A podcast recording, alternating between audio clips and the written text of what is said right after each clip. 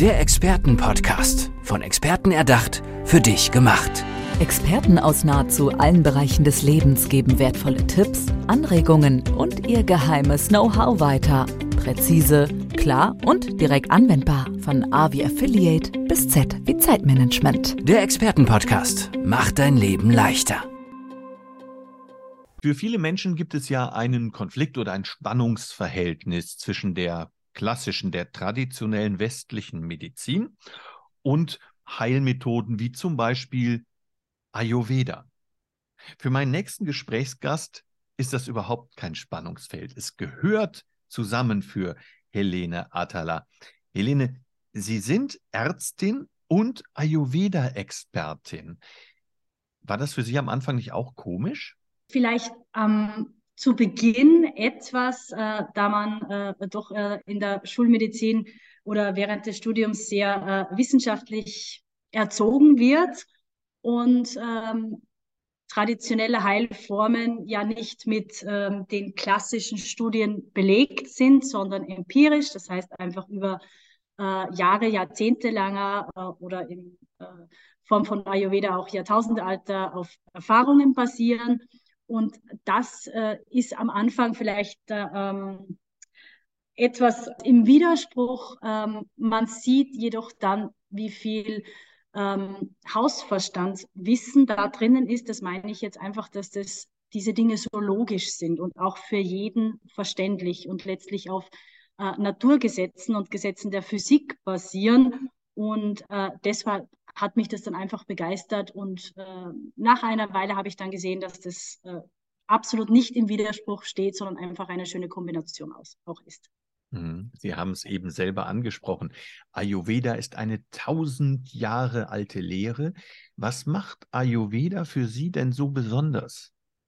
Das eine ist, dass es eigentlich äh, nicht nur eine Medizinform ist, das heißt, das kann man nicht nur auf den Menschen beziehen, sondern das bezieht sich auf die Natur, auf die, auf die Tierwelt, wenn man, wenn man so will, auch auf das ganze Universum. Im Wesentlichen, wenn man Ayurveda übersetzt, das ist ja Sanskrit, heißt das die Lehre vom Leben. Das finde ich so schön, weil das oft in der Schulmedizin dieser ganzheitliche Ansatz so verloren geht.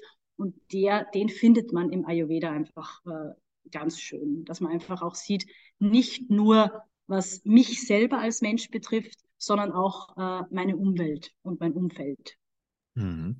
Also wenn, wenn ich mal so in meinem Gedächtnis kramme, wo ich Ayurveda bisher abgespeichert habe, dann liegt ja ein Fokus auch auf Ernährung. Ist das besonders wichtig beim Ayurveda?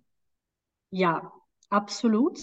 Äh, das ist einer der Kernthemen, weil man einfach davon ausgeht, unsere Zellen, das weiß man auch ja äh, aus der Wissenschaft, äh, sind ja nicht, die, wir haben ja nicht unsere, unsere Hautzellen von Geburt bekommen oder unsere Darmzellen oder Leberzellen und die bleiben dann dieselben bis zum Ende unseres Lebens, sondern da findet ja ständig ein Austausch und eine Regeneration statt.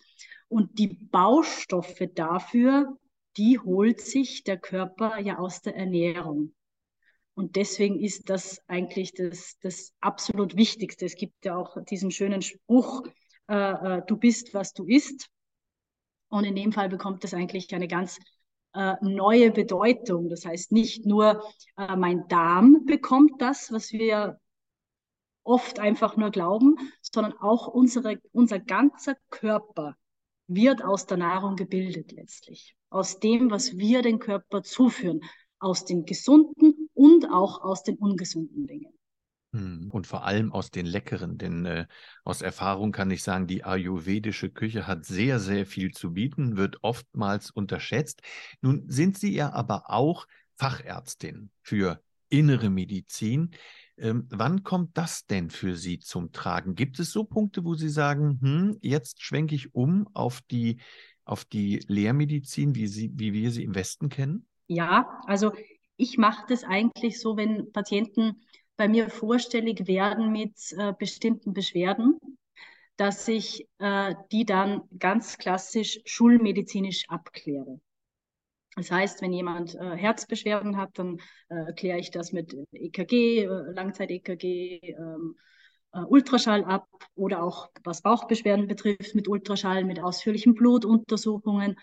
Und erst dann, wenn man, wenn sich hier keine Diagnose findet, die einer schulmedizinischen Behandlung bedarf, das findet sich dann sehr häufig bei diesen sogenannten psychosomatischen Erkrankungen oder bei chronischen Schmerzzuständen wie äh, Spannungskopfschmerz oder Migräne oder Reizdarmsyndrom. Das heißt, man klärt, man macht verschiedene Untersuchungen und die Leute, äh, die hören dann immer, dass sie nichts haben. Die haben dann äh, viele Untersuchungen, wo raussteht, es ist nichts, subjektiv haben sie Beschwerden.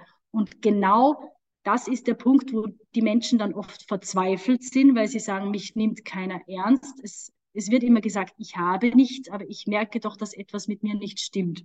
Ja. Genau in diesem Punkt ist Ayurveda ganz, ganz groß. Genau hier hat es seinen Schwerpunkt und hier ist es richtig, richtig effektiv. Mhm.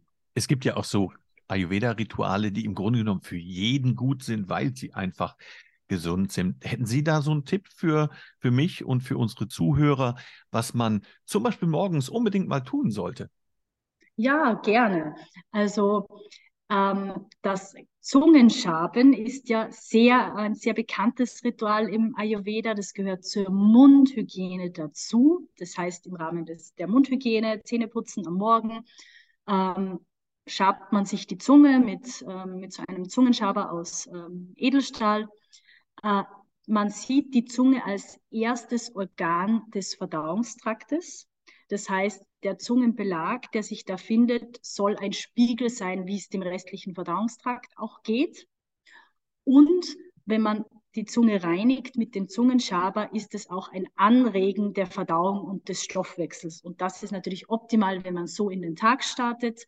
Und auch optimal als zweites Ritual ist es, wenn man zwei Gläser warmes Wasser trinkt. Also je wärmer, desto besser. Man sagt, heißes Wasser ist ähm, der Champagner im Ayurveda, weil man sagt, man kann äh, nichts Gesünderes trinken als warmes Wasser, das sozusagen Schlackenstoffe äh, aus dem Körper äh, rausbringt. Vielen Dank. Dann werde ich gleich morgen früh damit beginnen. Helene Atala,